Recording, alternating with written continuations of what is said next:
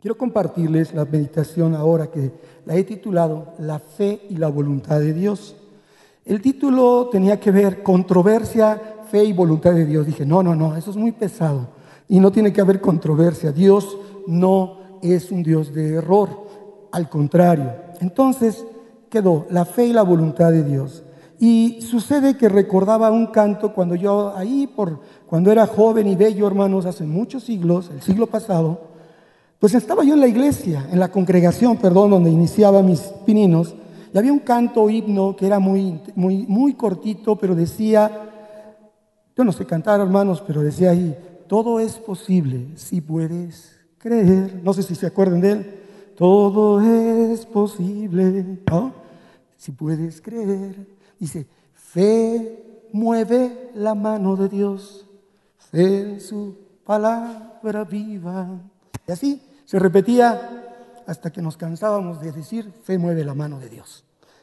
Y entonces me recordaba que yo cuando cantaba eso no pensaba, no analizaba, hermanos, lo que estaba conociendo en ese inicio, en, el camino de la, de la fe, lo que oía y aún lo que cantaba y hablaba. Y saben que me quedaba yo con la primera parte de ese canto. Fe mueve la mano de Dios. Y decía, pues sí, me afirma que con la fe yo puedo hacer que todas las cosas de mi vida se modifiquen para mi favor, para mí, sean cual sean. Y eso, hace rato yo tuve la oportunidad de poner el canto y alguien lo escuchó y lo primero que se acordó fue, todo es posible si puedes creer. Entonces, qué bien, el ejercicio fue bueno, porque la segunda parte del canto dice, fe en su palabra viva. La segunda parte para mí hoy en día es la parte más hermosa de ese canto. No es fe mueve la mano de Dios, sino fe en su palabra viva, es decir, en la voluntad de Dios. Y hermanos, este canto está basado en una escritura que es Marcos 9, capítulo 23, capítulo 9, verso 23. Alguien se podrá recordar que baja Jesús de la transfiguración y se encuentra con un gentío de gente, se encuentra con mucha gente ahí que se emocionan verlo, pero había un alboroto y era que había un joven endemoniado y ellos se acercaron, tú ya llegaste Jesús, Jesús. Y el padre se acerca, de ese joven se acerca disgustado y dice, mi hijo tal, tal, tal, tal, y tus discípulos no lo pudieron ayudar. Entonces el Señor se queda pues la respuesta ahí está, dice, dijo así el Señor, oh generación incrédula, ¿hasta cuándo he de estar con ustedes? ¿Hasta cuándo los he de soportar? Fíjese, qué tremendo, ¿no? Ahí lo que vemos en el contexto es que Jesús le dice a, que en todo esto ve que la gente había puesto los ojos en los hombres, en los discípulos. Que la, que la gente había, el Padre había perdido la visión de quién y en quién debía confiar. Y reclamaba porque solo quería hacer lo que a él, él necesitaba y le gustaba o requería. Este es el contexto donde el Señor le dice, para que yo lo haga, depende que tú creas. Y entonces aquel hombre le toca a la parte de decir, sí Señor, tienes razón, soy un incrédulo. Entonces la señal, el prodigio, vino para un incrédulo, pero ese incrédulo reconoció su incredulidad y Dios se manifestó. Era una enseñanza tanto para los discípulos como para la gente, hermanos, acerca de cuál es el motivo de la fe, el resultado o en quién se ponen los ojos. No sé si me van siguiendo, hermanos. El resultado o en quién se van poniendo sus ojos. Ahí estaban sus discípulos que para nada sirvieron, no dieron un buen testimonio de lo que era la fe. La motivación de la fe, hermanos, principalmente y de acuerdo a esta porción, es por las cosas no favorables, hermanos. La mayoría de, la gente oran por cuando no hay cosas que les favorezcan, cuando hay cosas que no se ajustan a sus planes. Esa es la motivación más grande de la fe, hermanos. No sufrir, no me duela, no pase esto, no allá, ayúdanos en esto, ayúdanos en lo otro, etcétera, etcétera. ¿Y es válido? Claro, es válido, hermanos. ¿Y sabes por qué es válido? Porque tenemos una humanidad débil todavía. En ese sentido es válido. Porque sucede que no conocemos verdaderamente a Dios. Esa es la realidad, esa es la verdad. Y eso precisamente le pasó a aquellos discípulos, a sus discípulos, discípulos de Jesús, porque, por, y cito un ejemplo, y en Mateo 26, 4, 41 le dice el Señor a sus discípulos, oren para que no entren en tentación, pero ciertamente dice, a la verdad, la carne es, aunque el espíritu está dispuesto, la carne es débil, es naturaleza humana. Tres años esos hombres caminaron con Jesús. Tres años vieron lo que hacía Jesús y no entendieron el propósito de la fe, hermanos. Tal es que murió Jesús y se volvieron a sus pescas de peces en el mar. Es decir, hasta que Él resucitó, hermanos, hasta que se encontraron en su camino con Él resucitado, fue que fue abierto su entendimiento. Y para ello yo te invitaría a que estudies, a que estudies, hermano, el capítulo 28 de Mateo, a que estudies el capítulo 16 de Marcos, a que estudies los capítulos, el capítulo 24 de Lucas, Juan 20 y 21 y Hechos 1, para que veas qué pasó, la transformación que hubo de esos hombres con respecto a su fe. Por tanto, no podemos juzgar si nuestra fe es coja, si nuestra fe es débil. Aquellos caminaron tres años con el maestro y de nada sirvió, hermanos. Así que, por otro lado, pues no podemos decir sino hasta que, nos hasta que tengamos un encuentro con el resucitado y entendamos el verdadero sentido de la fe. Y voy a abundar en eso. La realidad, hermanos, es que al responder al caminar en Dios, nosotros recibimos de Cristo la fe. Antes no la tenemos. Hay una fe implícita en la humanidad. Creemos en algo. Es imperiosamente necesario creer en algo. Pero hasta que entramos al camino de la fe, tenemos la conciencia y la realidad de que es fe. La escritura, sabes, dice que la fe proviene de Dios. Hebreos 12.2 nos dice, puestos los ojos en Jesús, que el autor y consumador de la fe.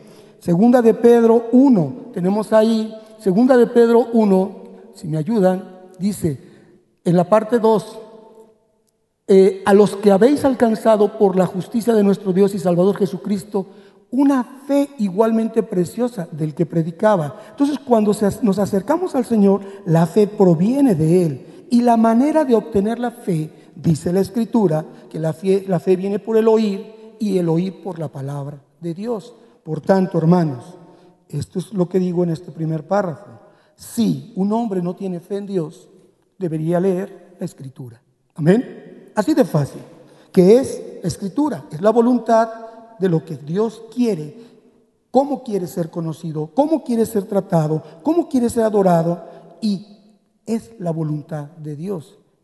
También que Él nos dé fe. Y dice Romanos 12:3 que Él nos ha dado una medida de fe a cada uno, hermanos. Entonces es la voluntad de Dios darnos medida. Dice, no, les, no dice ahí, les ha dado una medida igual de fe a cada uno. Dice, les ha dado una medida de fe a cada uno. Y con un propósito, hermanos. Romanos 12.3 dice que nos dio una medida de fe, pero ¿a quiénes? Para que no tengamos el querer creernos más que otros. Es decir, yo creo más que otros y a mí los milagros se me dan porque mi fe es más poderosa. Es decir, nos enseña ese versículo que debemos de tener una Fe con cordura, pensar con cordura, hermanos, conforme a esa medida de fe. Y esa fe es particular, personal y singular para cada uno de nosotros. Lo que le pasa a aquel no te va a pasar a ti, hermanos, en la vida. Jamás va a suceder de esa forma, hermanos. Hay un propósito en la medida de fe que te dio. Pensar con cordura, inteligente, racionalmente, hermanos. Por eso, al ser una medida tan particular, no todas las historias van a ser iguales en la vida del pueblo de Dios. Dios actúa de manera única, especial en cada uno. Su actuar es porque a sus ojos tú eres auténticamente irrepetible. ¿Quién dice amén? Entonces no va a tratar con la misma medida, la, medida de fe que te dio a ti, no es la misma que le dio al que está al lado.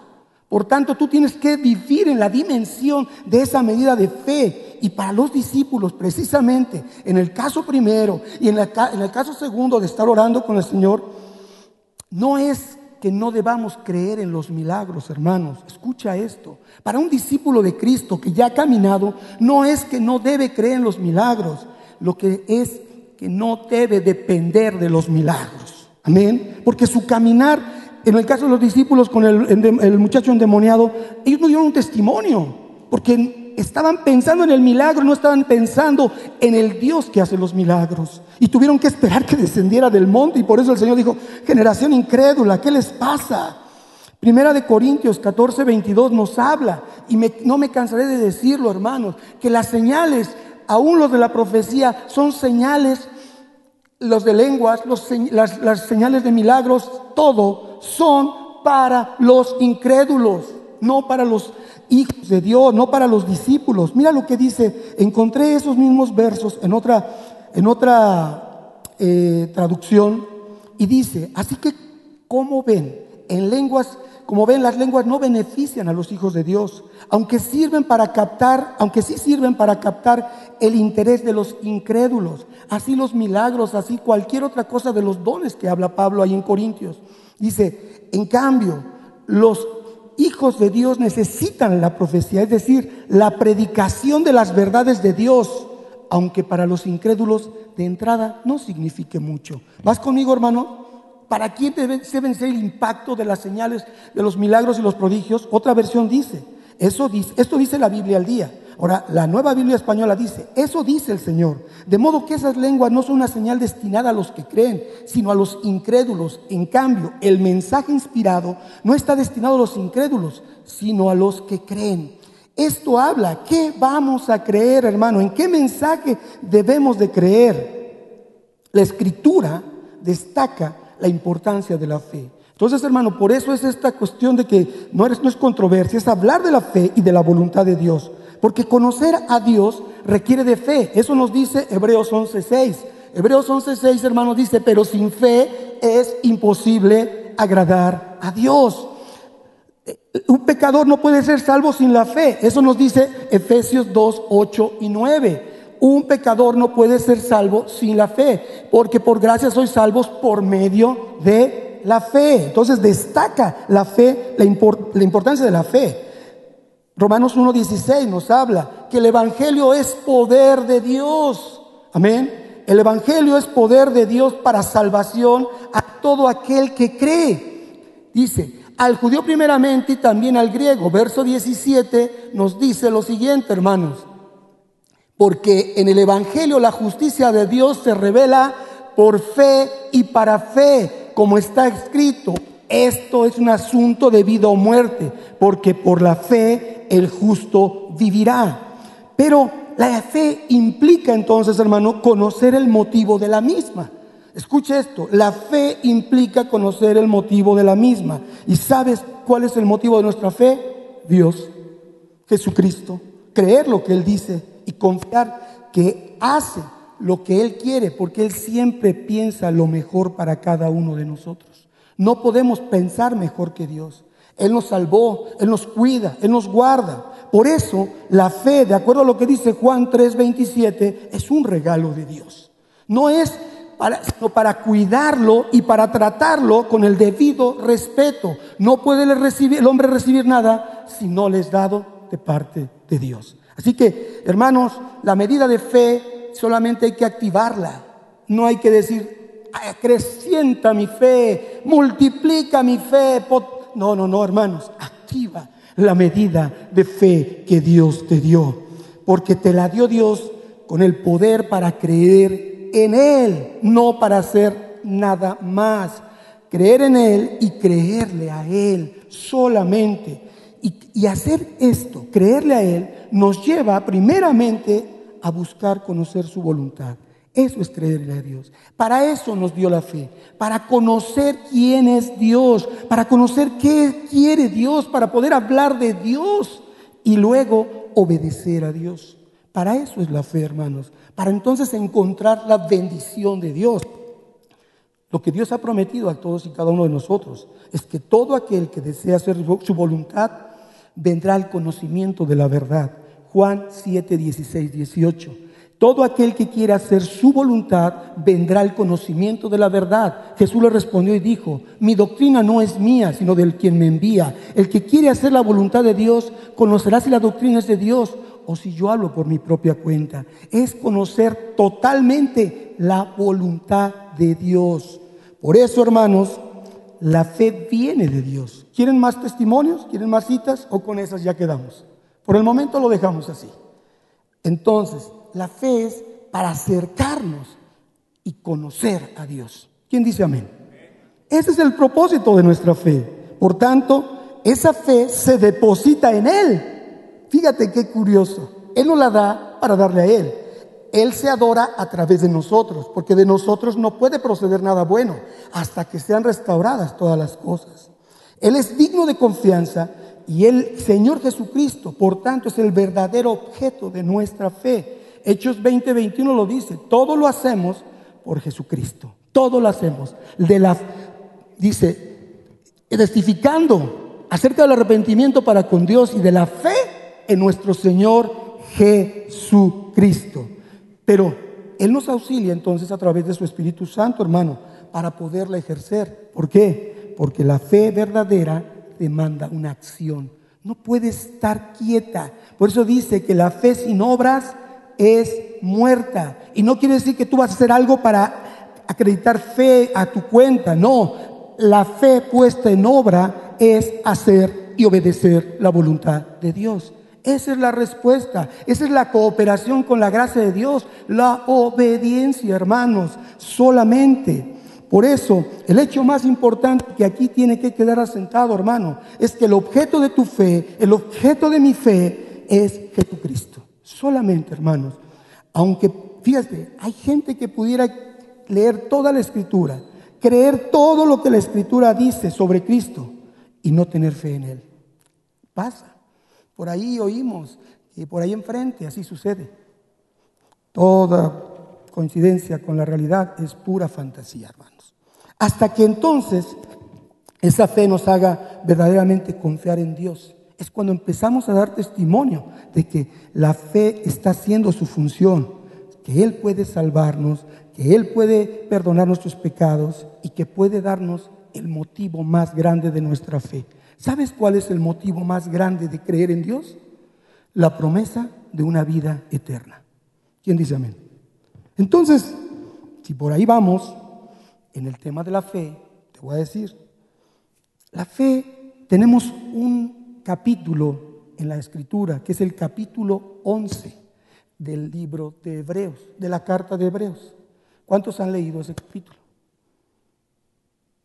Pues ya sé por qué estamos así, hermanos. ¿Cuántos han leído capítulo 11 de Hebreos? No les voy a preguntar nada, no se preocupen, hermanos. Que luego dicen, el hermano nos agarra fuera de en outside, ¿no? Hermanos, el capítulo 11 de Hebreos se le denomina el salón de la fama de la fe. Porque ahí lista a una serie de hombres con sus vivencias en la fe, hechos portentosos que vivieron asombrando al mundo que los rodeaba.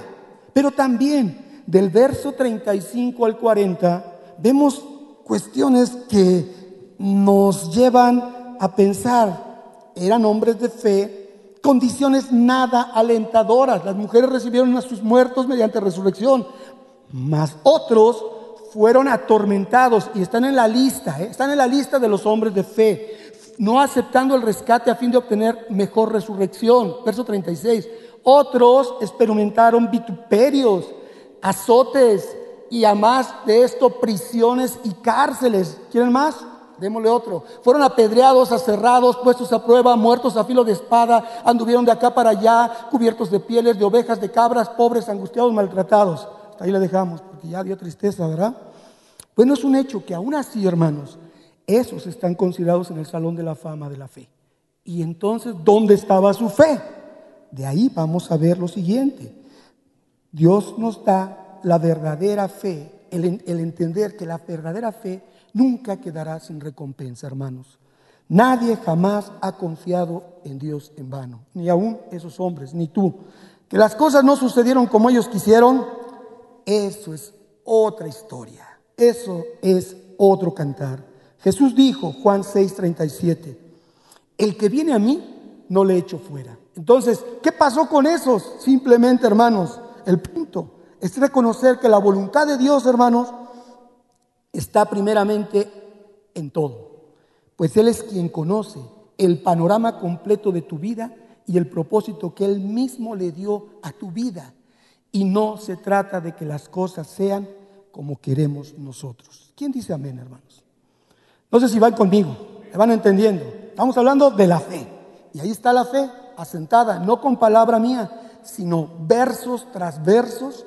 Y hay muchísimos más, hermanos, pero por cuestiones de tiempo, ustedes lo saben, no podemos llegar más allá. Ahora, hablamos de la voluntad de Dios para poder hacer un, una, un, un enroque de esto, hermanos, y que podamos entender la fe y la voluntad de Dios.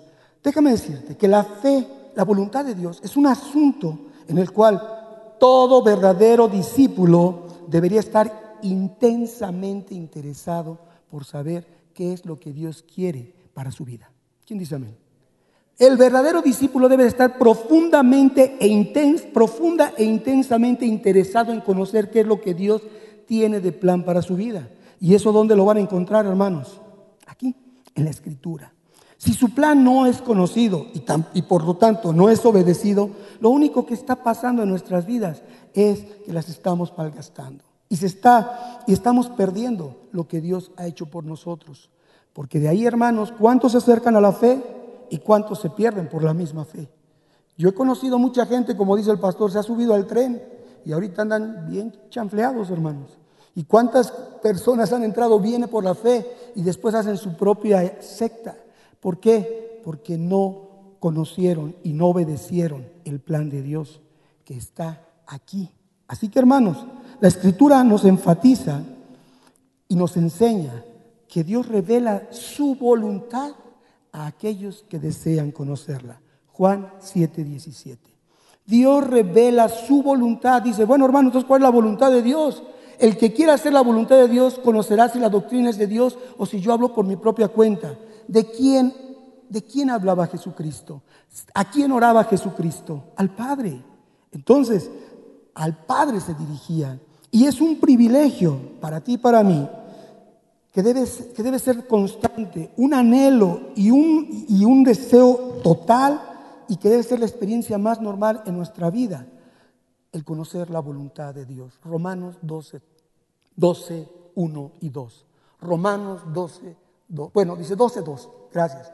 No se conformen, no se amolden, no se hagan como los que viven en esta tierra, en este mundo, sino renuévense, renuévense, transformen su mentalidad, dejen todo religiosismo, costumbres, dejen todo dogma humano. Ahí está escrito para que puedan comprobar verdaderamente cada uno cuál es la voluntad de Dios buena, agradable y perfecta.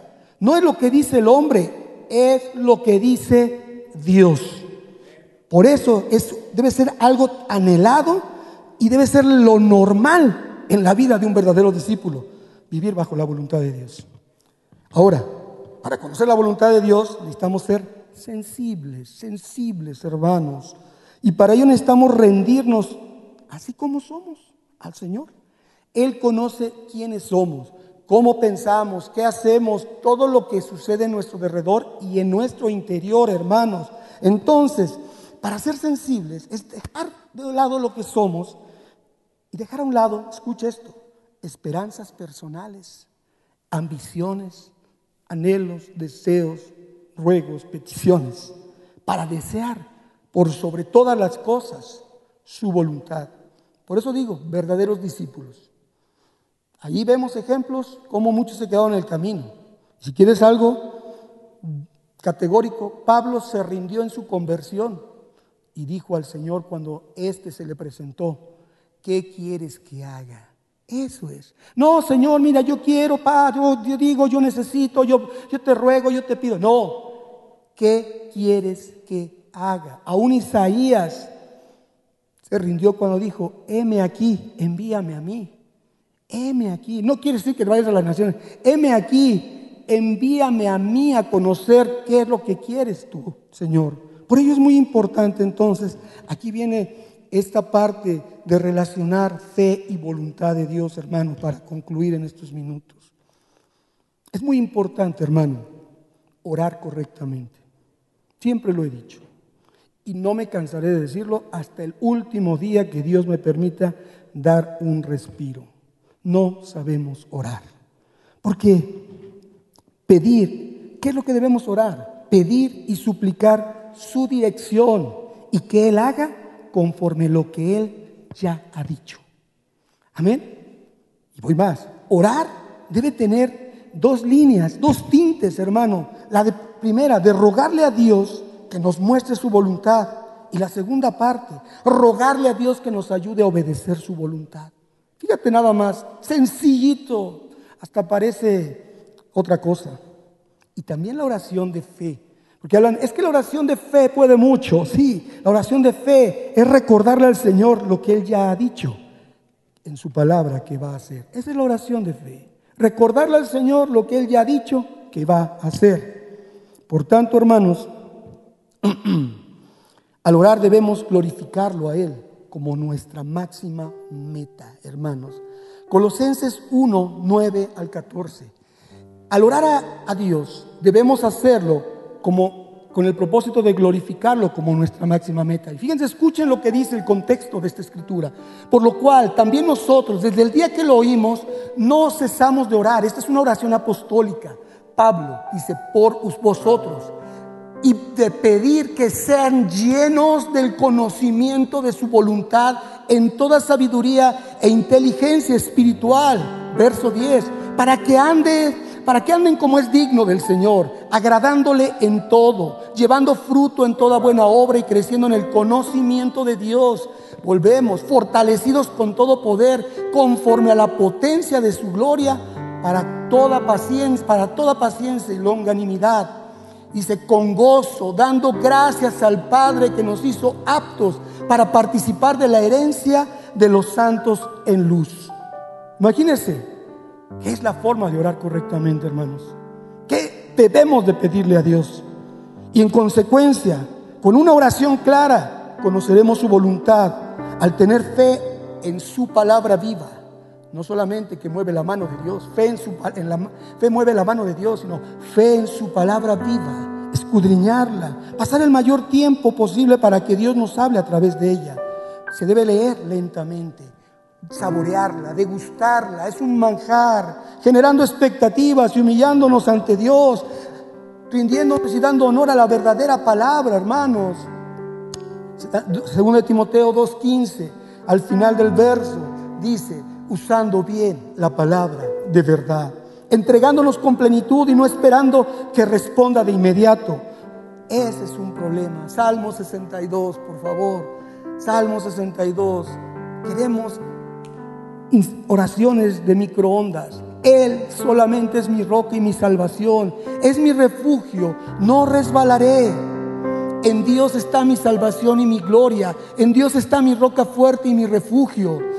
Es esperan en Él todo tiempo, oh pueblos, derramen delante de Él su corazón. Dios es nuestro refugio. Espera, espera. Pues si realmente confías en el Señor, hermano, no tienes que apurarte. Dice Isaías 28, 16, el que creyere, no se apresure. Oremos con fe la palabra de Dios, que es buscar conocer su voluntad. Decía el canto, Fe mueve la mano de Dios. Pero debemos tener fe en su palabra viva. La palabra que nos habla hoy en día, la que nos ilumina a leerla, que nos trae la enseñanza que ahí muestra para aplicarla en el día de hoy. Porque solo Dios, quien nos creó, es quien sabe y quien ha dispuesto cada uno de tus días para guiarnos en ellos a través de su palabra y por su palabra, para que podamos tomar un verdadero curso de acción en lo que decidamos. Y estando en esa actitud, también nos podrá indicar qué tenemos que hacer al mismo tiempo que estamos orando por la dirección que pedimos a Él. Salmo 119, hermanos, 105. Y yo voy a tenerle que cortar un poquito. ¿Cuántos han oído, leído esa porción? 119, 105. Pero nos quedamos con un solo verso, hermanos. Ahí oramos por dirección y Dios nos va, nos va diciendo qué hacer. Porque le decimos, lámpara es a mis pies tu palabra y lumbrera mi camino. Juré y ratifiqué que guardaré tus justos juicios.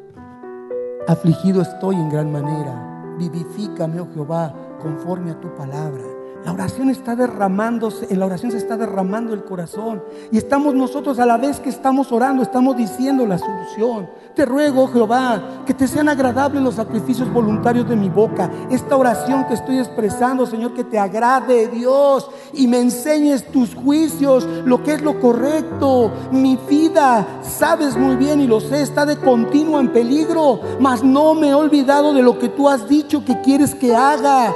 Me pusieron lazo los impíos, estoy oprimido, hay batallas, hay luchas aquí allá. Pero yo no me he desviado de lo que tú me has enseñado. ¿Me explico? Porque son herencia, porque por herencia he tomado estos testimonios para siempre, porque son el gozo de mi corazón. ¿Se dan cuenta, hermanos? Si juzga tú, analízate tú cómo oras. ¿Oras conforme a lo que Dios nos enseña? ¿O oramos de acuerdo a como aprendimos que alguien ora y repetimos lo que ellos oran? Hebreos 11, 1 dice, ahora bien, la fe es la garantía de lo que se espera, la prueba de las realidades que no se ven. ¡Wow! Es lo imposible, sí.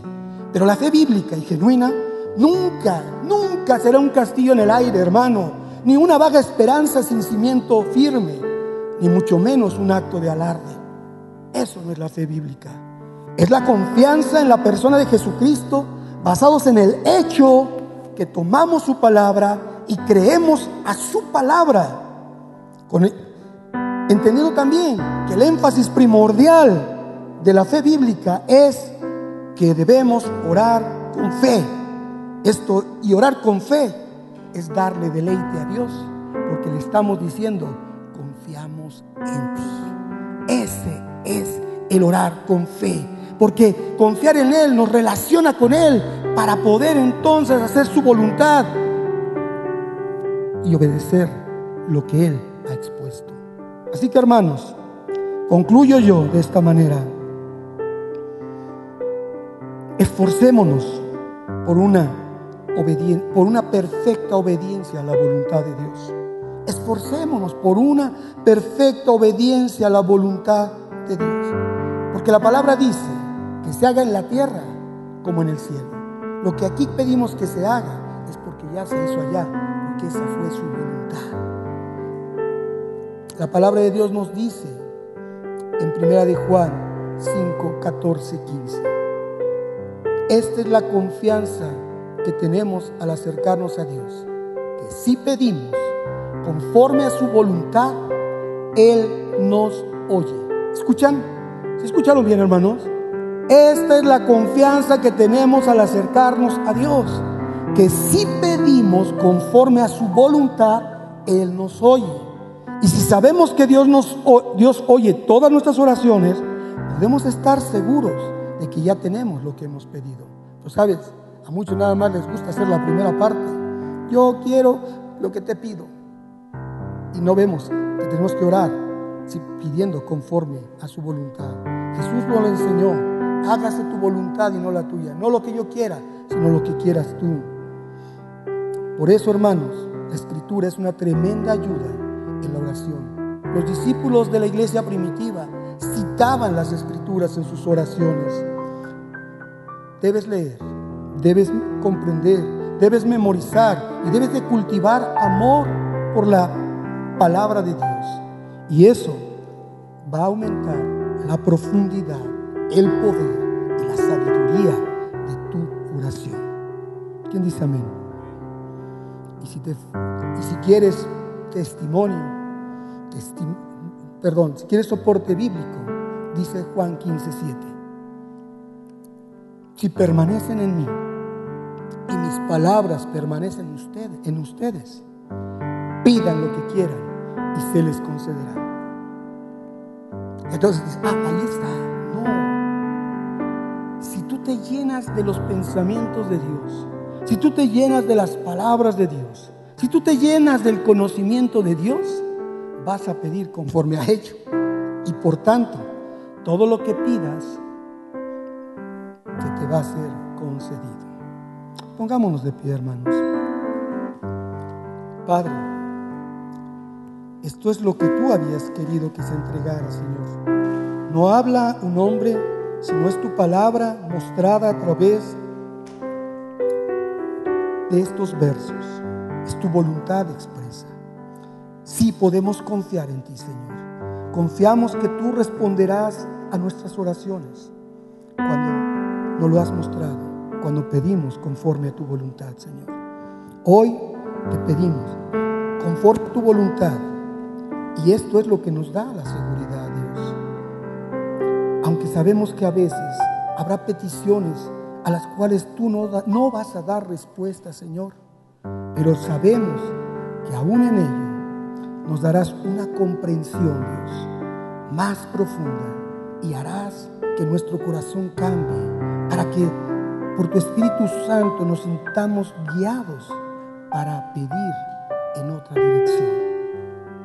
Padre, enséñanos a no tener temor de finalizar una oración diciendo, hágase tu voluntad, porque no le quita credulidad o fe a nuestra oración, tampoco lo ponemos en entredicho, simplemente estamos declarando desde antes ya que tú manifiestes tu voluntad, sea como sea, siempre serás glorificado y siempre serás exaltado.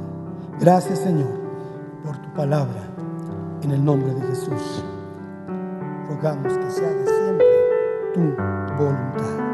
Amén y amén.